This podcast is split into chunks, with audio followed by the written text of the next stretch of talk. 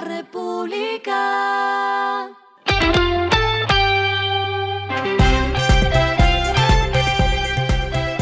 Al final de la jornada, esto es lo que debes saber sobre el comportamiento de los negocios, las finanzas y la economía. Las movidas de hoy fueron. La Fiscalía Nacional Económica de Chile aprobó de manera pura y simple la operación relativa a la compra y control del Grupo Nutresa por parte de JGDB Holding y Nugil SAS, empresas que hacen parte del Grupo Gilinski. La compañía del empresario Jaime Jelinski debía informar de esta operación al regulador chileno, lo cual hizo el pasado 12 de septiembre, ya que el holding también está presente en ese país por medio de la firma Tres Montes Luchetti, que se dedica principalmente a la elaboración de pastas, salsas, entre otros. Puma anunció la apertura de una nueva tienda en Colombia. Estará ubicada en el centro comercial Plaza de las Américas y contará con más de 270 metros cuadrados de espacio. En la actualidad, la marca tiene más de 300 empleados en el país. También en este local se podrá encontrar en la feria productos de deportes a motor.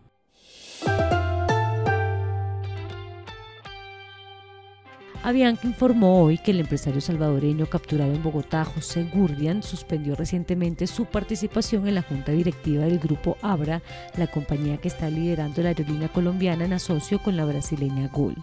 La decisión la tomó para enfocarse en su defensa legal. Gurdian fue capturado en Bogotá por parte de la Interpol tras una investigación por delitos ambientales, luego de que su familia fuera investigada por supuestamente poseer una fábrica de baterías que generó contaminación con plomo entre los pobladores de San Juan Opico, ubicado a 42 kilómetros de San Salvador. Gurdian comenzó a ser parte de la junta directiva del Grupo Abra a partir de abril de 2023. Lo que está pasando con su dinero.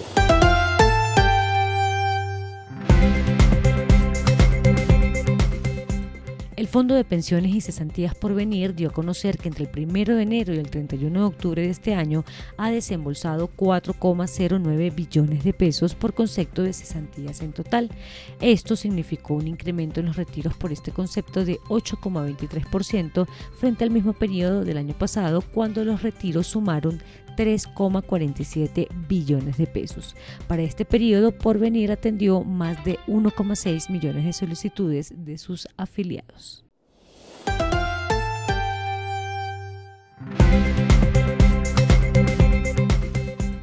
Los indicadores que debe tener en cuenta. El dólar cerró en 4.060,15 pesos, subió 26,32 pesos.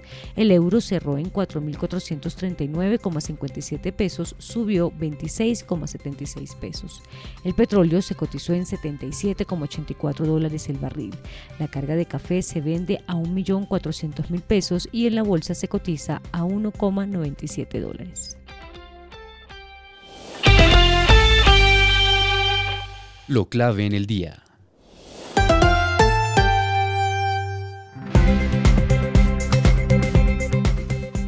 El Comité del Paro de Taxistas canceló la jornada de manifestaciones que estaba prevista para mañana debido a falta de garantías institucionales. En un comunicado dijeron, Desistimos de la protesta convocada para el 22 de noviembre ya que está satanizada y mal influenciada por algunos medios de comunicación y la doctora Claudia López, alcaldesa de Bogotá. Nosotros, el comité, debemos ser responsables frente a los sucesos que se puedan presentar con los vehículos y la integridad física de los compañeros. Por tal motivo, la invitación es a desistir de la protesta pacífica por seguridad del gremio en general.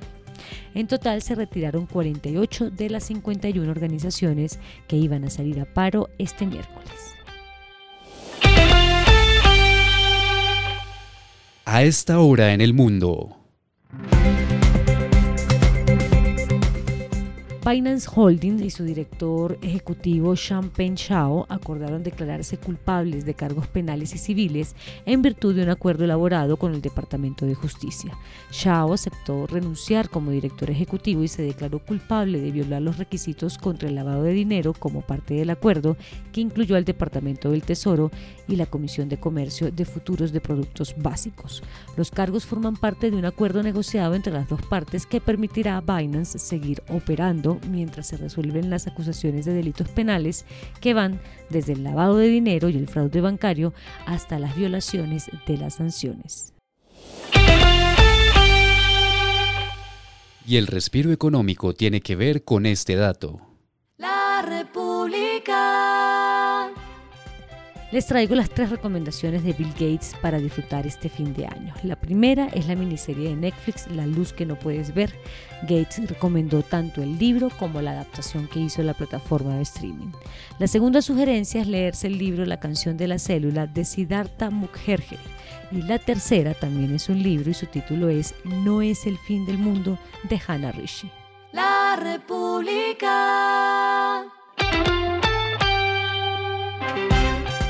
Y finalizamos con el editorial de mañana, el papel de los empresarios en la economía. No se pueden graduar de opositores de un gobierno, pero sí deben visibilizar su papel en la formación de mercados, generación de empleo formal y el pago de impuestos. Esto fue Regresando a casa con Vanessa Pérez.